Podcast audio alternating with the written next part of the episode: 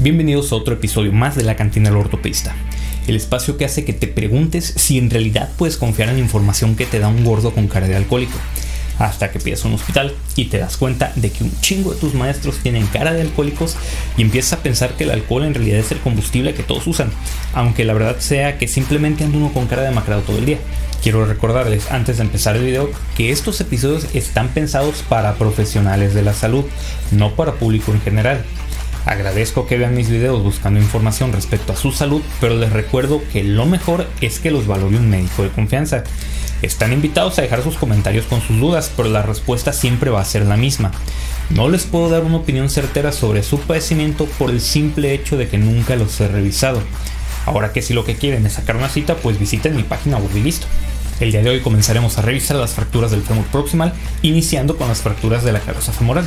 Empecemos.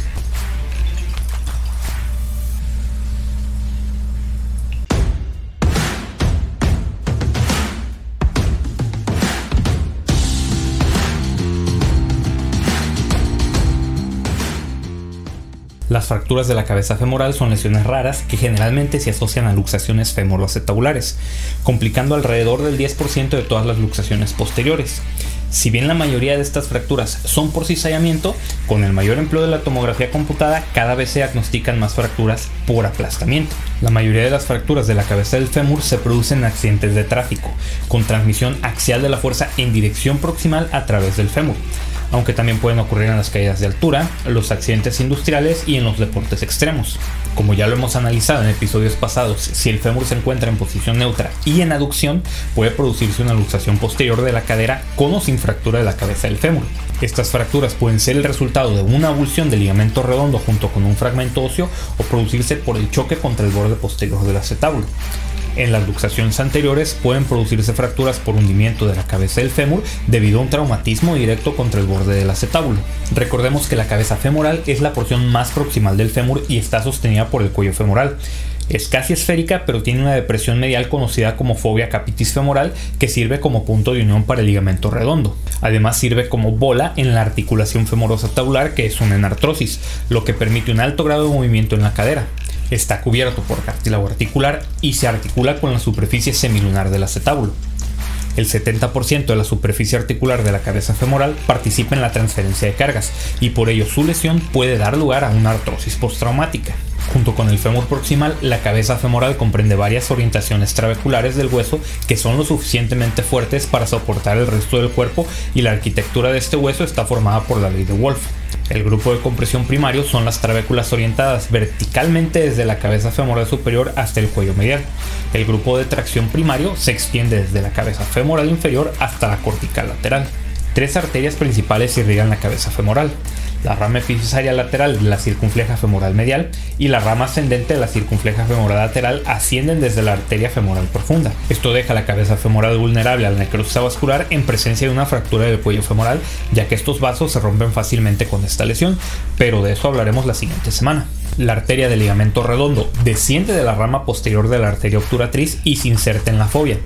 Esta arteria comúnmente se rompe con las luxaciones y es el principal suministro de sangre a la cabeza femoral en los niños. Cabe mencionar que como variante anatómica, la arteria glútea inferior es el principal suministro de sangre a la cabeza femoral en una pequeña parte de los pacientes. Las fracturas de la cabeza femoral son clasificadas por Pipkin, quien las divide en cuatro tipos. Las tipo 1 son una luxación femoroacetabular con fractura de la cabeza por debajo de la fobia, por lo que la superficie de carga del fémur no está comprometida. Las tipo 2 son una luxación femoroacetabular con fractura de la cabeza femoral por encima de la fobia, por lo que la superficie de carga se ve afectada. Las tipo 3 son una lesión tipo 1-2 asociada con una fractura del cuello del fémur, por lo que hay un riesgo elevado de necrosis vascular. Y las tipo 4 son una lesión tipo 1-2 asociada a una fractura del borde acetabular, generalmente de la pared posterior. Como todas las fracturas, las de la cabeza femoral también pueden ser clasificadas por la AO. Recordemos que al fémur le corresponde el número 3 y a la parte proximal el número 1, y a la cabeza femoral la letra C. El resto de los calificadores secundarios dependerá de las características propias del trazo. Debido a la asociación de estas fracturas con luxación de cadera, es importante recordar usar el modificador universal número 5, el cual se coloca dentro de porchetes y se refiere a una fractura asociada a una luxación. La subdivisión con las letras de la A a la F de este modificador se otorgan dependiendo de la dirección de la luxación. Si no sabes de qué penas estoy hablando, recuerda que en la primera temporada hay un episodio dedicado exclusivamente a la AO, por lo que te invito a que te des una vuelta para revisarlo para que no te agarren con los calzones abajo. Debido a que la mayoría de los pacientes con fractura de la cabeza femoral sufrieron traumatismos y alta energía, es necesario una evaluación traumatológica completa, ya que además de la fractura de cabeza femoral, el 95% de los pacientes se presentan con otras lesiones asociadas que requieren de un ingreso hospitalario. Hay que recordar que estas fracturas no se asocian únicamente a una luxación femoroacetabular, sino también a fracturas del acetábulo, lesiones de los ligamentos de la rodilla, fracturas de la rótula y fracturas de la diáfisis del fémur. En los pacientes que sí tienen una luxación de cadera asociada es necesario documentar la lesión del nervio ciático, la cual está presente en aproximadamente 10 hasta el 20% de las luxaciones posteriores. Siguiendo los protocolos de la TLS, la radiografía AP de pelvis portátil es el estudio inicial en el paciente inestable. Una vez se haya estabilizado el paciente, se deben obtener también las proyecciones de UDET, que son las oblicuas al área obturatriz de las cuales ya hablamos la semana pasada. Una vez se ha reducido la luxación, es necesario obtener una tomografía computada para descartar la presencia de fragmentos intraarticulares. Aunque algunos autores recomiendan obtener la tomografía incluso si no se consigue la reducción cerrada para valorar posibles fracturas asociadas del acetábulo. El manejo inicial de estas fracturas debe ser la reducción de la luxación la cual debe de realizarse dentro de las primeras 6 horas después de la lesión para disminuir el riesgo de osteonecrosis de la cabeza femoral, el cual es de aproximadamente el 5 hasta el 40% de los casos y aumenta mientras más se tarden en reducir la cadera. Para poder realizar la reducción cerrada es vital una adecuada sedación y relajación muscular. ¿Se puede hacer sin ellas? Posiblemente sí, pero les va a costar un huevo y el paciente los va a odiar por el resto de su vida. Existen un chingo de maniobras para reducir una luxación posterior de la cadera.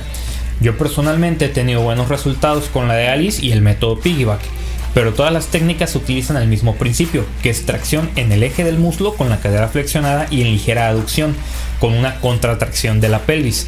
Debido a esto, las reducciones de cadera requieren generalmente de dos personas para poder realizarse. En las luxaciones anteriores la reducción es un poco diferente, ya que estas requieren de tracción en línea con el muslo con la cadera extendida y con rotación externa. Como ya se mencionó apenas hace algunos minutos, después de reducir las luxaciones es necesario obtener una tomografía computada. Si quieres saber más sobre las técnicas de reducción de una luxación, te voy a dejar un artículo que revisa las diferentes técnicas y te dice cómo hacerlas para que lo busques en la descripción del video. El manejo ya de la fractura dependerá de la clasificación de Pipkin.